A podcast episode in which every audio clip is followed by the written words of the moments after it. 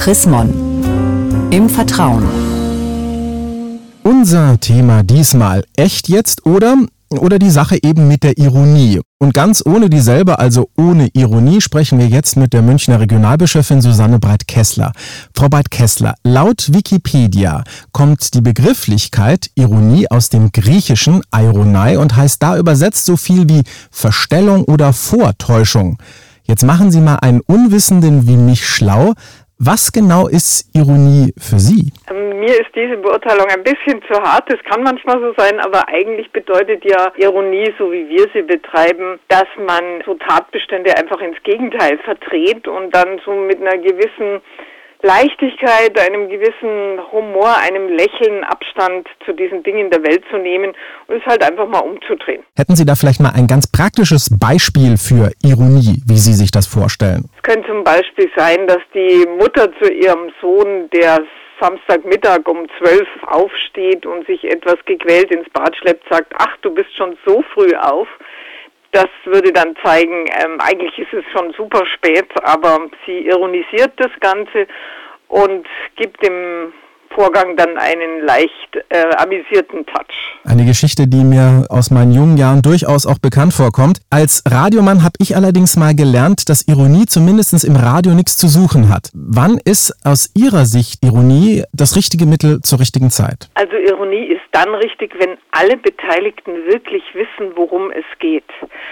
Und wenn Sie eine Radiosendung machen, dann haben Sie so viele Hörer und Hörerinnen am Gerät, dass Sie nicht wissen können, ob wirklich jeder jetzt Ihren Wissensstand mit Ihnen teilt. Aber es ist angebracht dann, wenn alle Bescheid wissen und der Sohnemann, der sich halt dann ins Bad schleppt, der weiß schon, dass er spät dran ist, der kapiert das Ganze. Und trotzdem gibt es sicherlich auch im ganz normalen alltäglichen Leben Situationen, wo Ironie vielleicht nicht das richtige Mittel ist. Wann sollte man das vielleicht doch besser sein lassen? Also bei Kindern sollte sollte man es auf jeden Fall sein lassen, weil Kinder alles für bare Münze nehmen, was man ihnen sagt. Man sollte es auch dann nicht machen, wenn man mit einem Gegenüber zu tun hat, von dem man weiß, der denkt eigentlich ausschließlich geradeaus, was ja auch kein Schaden ist, der kann oder sie kann nicht um die Ecke denken, dann sollte man das lassen, weil man die Leute nur irritiert und aus der Bahn wirft. Das ist nicht schön. Man macht sich dann damit auch lustig über andere. Das ist nicht fein. Was jetzt allerdings tun, wenn ich merke, mein leicht ironischer Seitenstichler geht richtig mächtig daneben,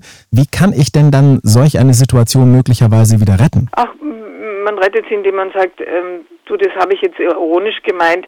Also in Wahrheit denke ich Folgendes. Und dann gleich das Richtige dazu sagt. Also wirklich direkt sagt, was man meint. Was mache ich denn aber, wenn ich merke, mein Gegenüber führt gerade andere mit seinen geistreichen, weil eben sehr keck und ironischen Anmerkungen total in die Irre, die dann sogar vielleicht in die Verzweiflung hineinführt.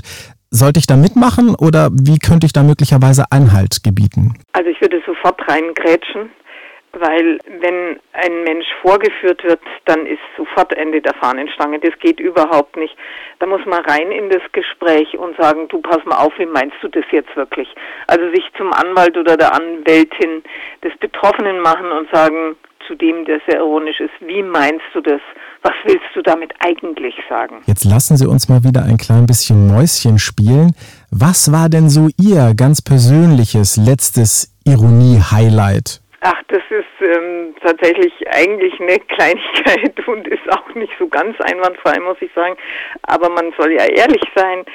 Also, dass ich ähm, zu jemand ähm, im Büro, in meinem Team, mit dem ich mich sehr gut verstehe, gesagt habe, na, das ist ja super gemacht, als etwas total schief gegangen ist.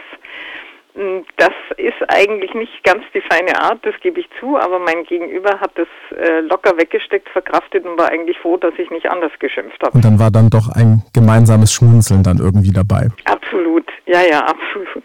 Dann sage ich ein ganz herzliches Dankeschön, Frau Breit-Kessler, und mehr zu diesem Thema. Echt jetzt oder? Oder eben die Sache mit der Ironie von und mit der Münchner Regionalbischöfin Susanne Breit-Kessler gibt es auch zum Nachlesen, nämlich in der neuesten Ausgabe des Magazins Chrismon, ein Blick in das aktuelle Heft lohnt sich allemal und Sie haben darüber hinaus noch Fragen, Anregungen, dann freuen wir uns auch über eine E-Mail. Schreiben Sie an leserbriefe.chrismon.de. Ich sage derweil Dankeschön fürs Zuhören. Bis zum nächsten Mal. Mehr Informationen unter www.chrismon.de